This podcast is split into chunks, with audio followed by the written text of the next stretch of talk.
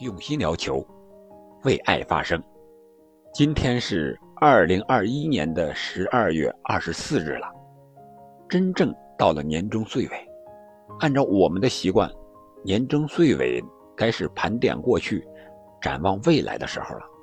啊，特别是一些在单位上班的朋友们，可能更有切身的感受。啊，你比如说这个时候领导又该交代了。把过去一年的总结好好写一写，展望一下明年应该怎么干。哎呀，用我们以前的话就是说，今年工作怎么看，明年工作怎么干。对于中国体育来说呢，也需要盘点。我们都知道，去年由于疫情的原因，将2020冬奥会推迟到了2021年的7月23号。到八月八日这个时间段，所以说，我们本期节目就来盘点回顾一下中国体育代表团在东京奥运会上的表现，主要是用历史的眼光再回望一下，沉淀了有小半年之后，我们再看一看我们中国体育代表团的一个总体的表现。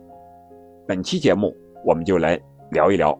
这个话题，这里是喜马拉雅出品的《憨憨聊球》，我是憨憨，感谢您一直的陪伴和收听。如果用一句话来总结中国体育2021的话，啊，我是说在奥运会这一块啊，可能不是很准确啊，我个人写的一个小段子，那就是东京奥运多惊喜，多个项目创历史。最不争气，三大球。快来听听憨憨怎么说。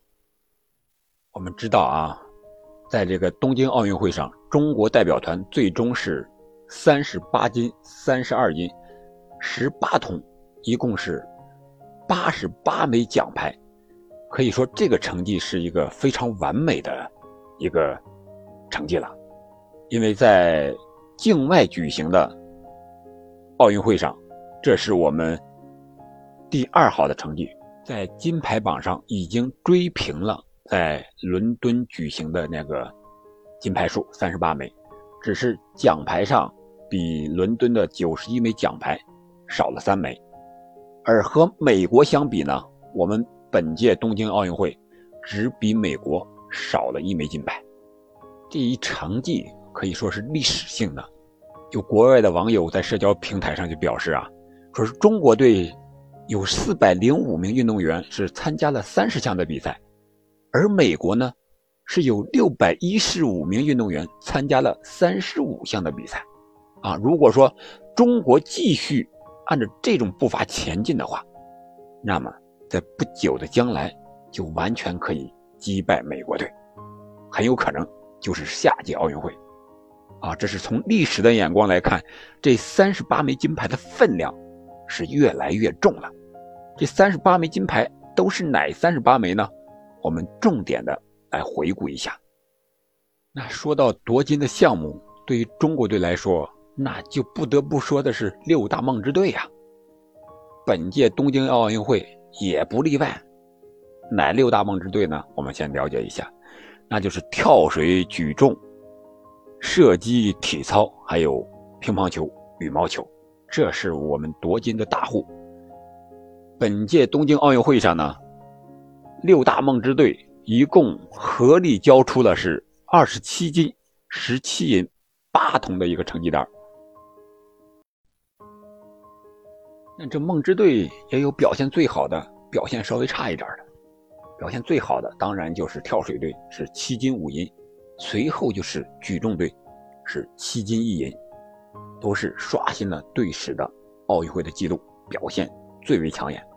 ESPN 就称呀，说中国跳水队完成了奥运历史上最伟大的表演，十二枚奖牌追平单项奥运会该项目获得最多奖牌的一个记录。除了跳水队和举重队呢，射击队和体操队与里约奥运会时候相比，也是打了一个翻身仗。分别取得了四金一银六铜和三金三银两铜的成绩，也是登上了射击和体操单项奖牌榜的头名，而另外两支国乒和国羽呢，分别获得了四金三银和两金四银的成绩，与上届已经是持平了。国乒这一块非常遗憾一点的就是，在新设的混双决赛中输给了日本的选手。除了梦之队持续稳定的表现之外，其实创造历史的、给我们更多惊喜的是游泳队和田径队。我们都知道，游泳和田径这是奥运会的基础大项呀。以前美国夺金牌就靠这两项呢，而今年被我们给压制了。我们先说说中国游泳队。游泳队是获得了三金两银一铜，特别是在女子四乘二百米自由泳的接力，还有汪顺的男子二百米个人的混合泳的金牌，让世界震惊啊！这个游泳世界杂志就说，中国以接力金牌宣告泳坛的新时代，这从来是没有过的啊！令人印象深刻的是，中国队此次获得包括新任蝶后。我们都知道是张雨霏在内的多名天才和一枚历史性的接力金牌，这是宣告了中国游泳时代的到来，也体现了中国在游泳上的一个阵容深度的强大。另外，我们就看看田径，田径赛场大家肯定更不陌生了。那苏炳添的九秒八三，打破了男子百米的亚洲纪录，作为黄种人，到目前为止。唯一一个站上奥运会百米决赛赛场的一个人，唯一、唯一的一个，不仅是第一人，以后能不能有还两说呢？可以说是前无古人，后无来者了。看看苏炳添能不能自己打破自己的一个记录。然后就是女子铅球的金牌。巩立姣那一头，他在赛后采访的非常的霸气啊，我们还记得吗？那就是一定要有梦。他坚持了二十多年，取得了这个为来之不易的奥运金牌，而且说现在的奥运铅球进入了中国的时代，多么的霸气！我觉得作为运动员，要想夺金牌，就得有这种霸气。然后还有这个。刘诗颖成为亚洲第一位标枪的奥运会冠军，还有这个女子链球的银牌啊，王铮也是最后一头是七十七米零三，还有三级跳银牌的朱亚明，四乘一百米接力中国女队是获得的第六，这都是中国田径队啊在所有项目上创造的奥运会的最好成绩。当然了，还有男子这个四乘一百米接力。虽然没站上领奖台，但是决赛中三十七秒七九的成绩已经追平了全国纪录，啊，可以说这些成绩用历史的眼光来看都是非常可喜的。除了游泳和田径两项之外呢，还有一些小项也是表现非常出色的，比如说这个赛艇女子四人双桨创造了世界最好成绩，摘得了金牌。皮划艇是一金两银，也是取得了历史最好成绩。而在这个女子举重七十三公斤级、男子射击的五十米步枪的三姿，还有女子四乘二百米自由泳接力，还有自行车女子团体争先赛啊，这些小项项都是打破世界纪录的，而且是夺得了冠军的。可以说，这些项目已经创造了历史。另外，我们就不得不说一说人，人是什么呢？就是新兵老将啊。我们我们先说这个老将，老将都有谁呀？就是出圈的举重运动员吕小军啊，我们知道吕小军他的视频出圈，不是因为他举重，而是他的健身视频太厉害了啊！在外国人看来，这才是真正的肌肉男神。老将吕小军是。获得了八十一公斤级的冠军，他是三十七岁高龄了，是奥运史上夺得金牌奖牌数最多的举重选手，是两金一银，啊，是中国的夺得运动奖牌数最多的举重选手，也是举重项目历史上年龄最大的金牌得主。还有我们的射击名将庞伟，三十五岁了，四朝元老了。本届东京奥运会啊，获得了是一枚铜牌，还有一枚金牌啊。这枚金牌是和队友姜然新一块获得的气手枪混合团体的金牌。啊，庞伟一共征战了四届奥运会，收获两金两铜。还有这个乒乓球的三朝元老马龙，他也是历史上第一位卫冕奥运乒乓球男单冠军的选手。还以奥运五金的战绩，成为国乒队史上夺得奥运金牌数最多的选手。这是老将。更让我们惊喜的是这些新兵，零零后们。我们知道，本届东京奥奥运会第一枚金牌获得者杨倩，就是一位零零后。还有破纪录夺冠的张昌宏，十米气手枪混合团体的金牌得主姜然新。都是零零后，还有这个跳水的这个小花，我们可能记得更清晰一些。为什么？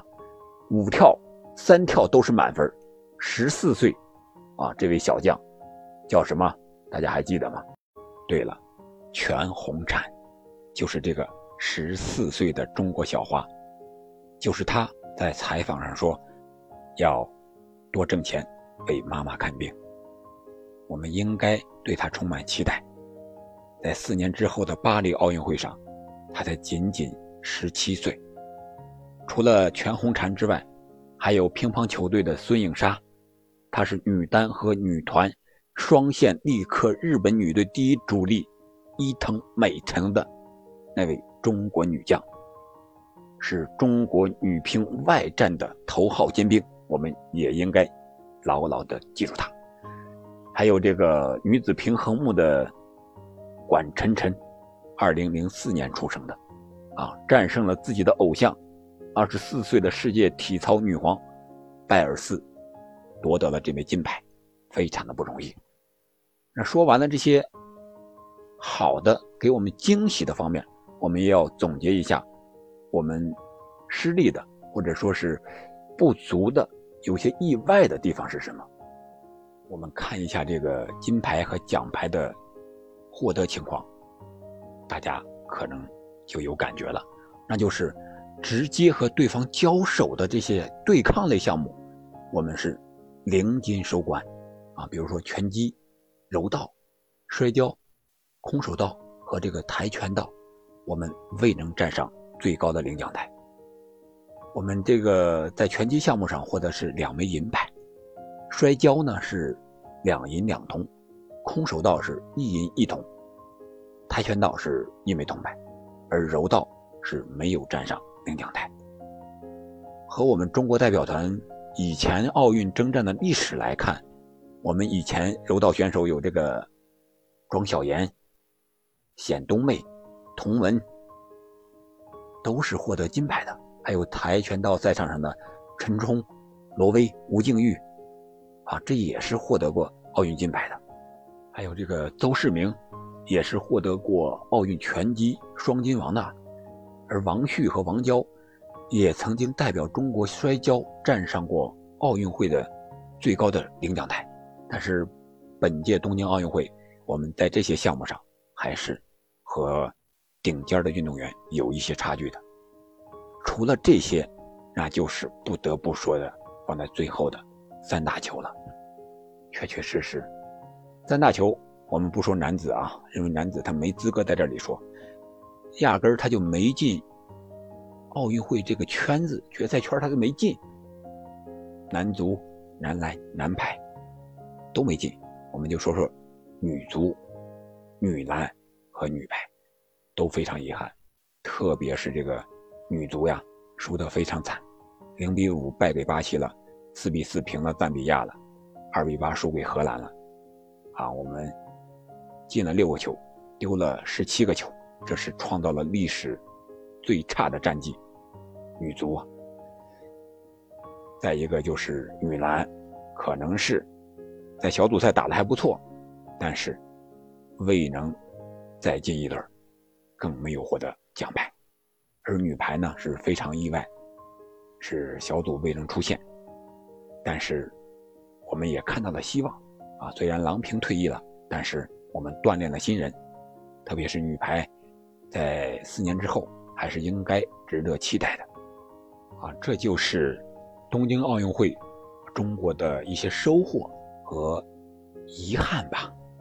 但是如果我们站在东京看北京，因为我们知道。还有一个多月，四十三天，北京冬奥会就要开幕了。站在东京看北京，我觉得我们还是充满期待的。一个是我们的主场，我们首次承办冬奥会；另外一个，那就是现在我们冬奥会队员们的实力是在大幅的增强，已经有多数的项目都入围了。啊，最终的奥运会这个参赛的席位啊，你像这个中国速度滑冰，到目前为止刚刚公布的新闻是已经获得了二十二个北京冬奥会的参赛席位了。所以说，冬奥会也是非常期待的，特别是首届冬奥会，这就是这一年的年底了，辞旧迎新，盘点过去。展望未来，回顾夏奥盼冬奥，我们没有理由不对北京冬奥会充满期待。随着我们国力的增强，随着体育项目的普及和开展，我们将会成为一个体育大国和强国。希望二零二二的开局，通过冬奥会这一。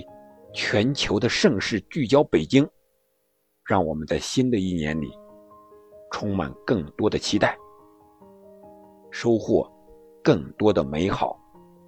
好了，本期节目我们就聊到这儿吧。如果您喜欢我的节目，请您订阅、评论并转发给其他的朋友们。我们下期再见。